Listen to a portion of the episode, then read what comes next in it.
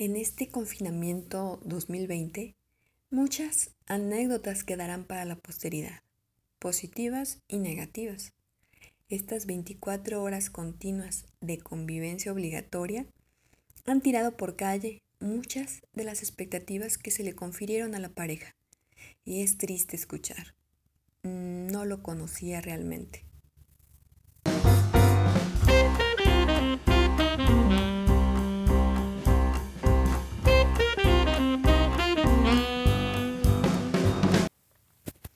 Esto es porque creamos falsas expectativas del otro.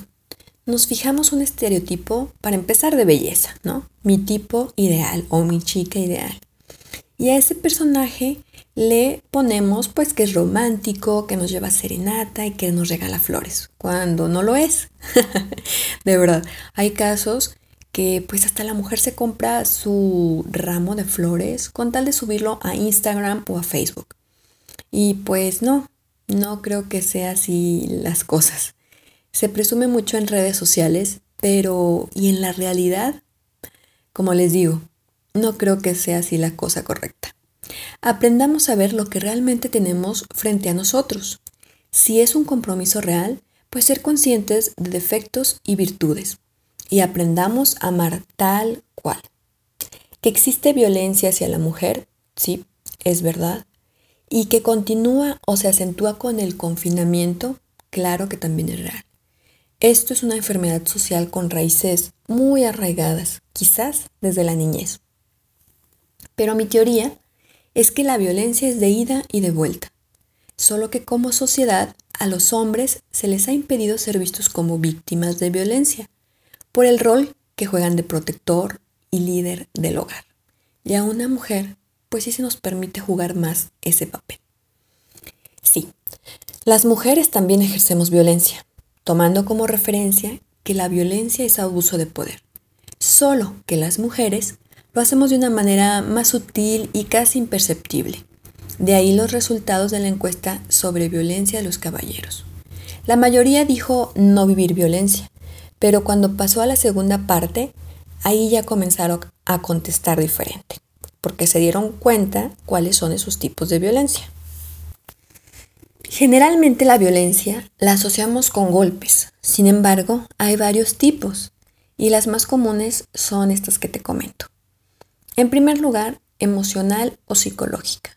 Aquí pues vienen los insultos, el menosprecio a la pareja, ley del hielo, muy común cuando nos enojamos y el caballero no sabe ni por qué. Segundo lugar, el sexual las mujeres u hombres usan el sexo como moneda de cambio. Hay sexo si te portas bien o no lo hay si te portas mal. Te rechaza sexualmente o te obliga cuando tú no deseas tener sexo. Violencia monetaria. Te exige más de lo que ganas o controla todo tu salario. Y la física. Como sabemos, pues golpes, estrujamientos, aventones.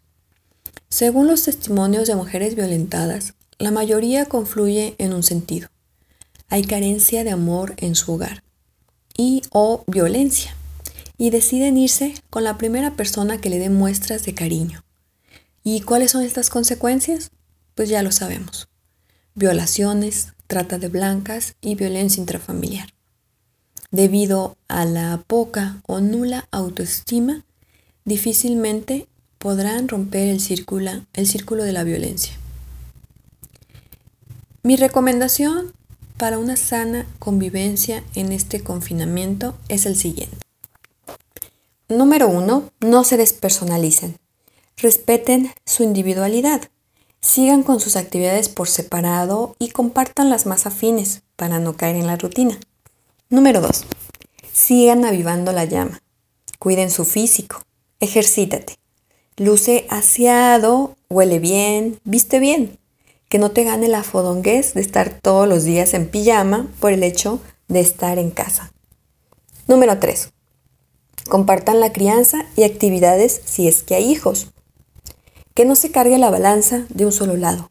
Esto los mantendrá en constante conocimiento con sus hijos. Aprovechen todo este tiempo que puedes dar de calidad. Quizás no se vuelva a presentar una oportunidad así.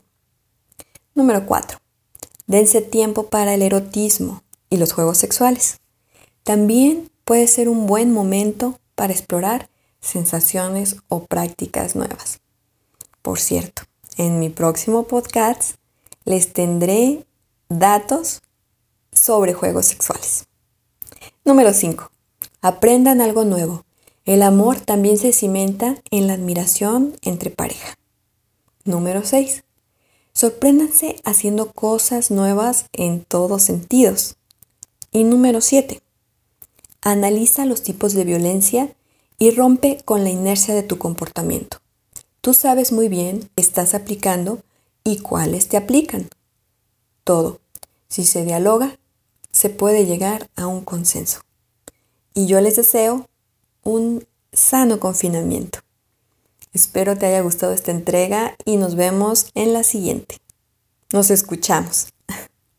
Hasta luego.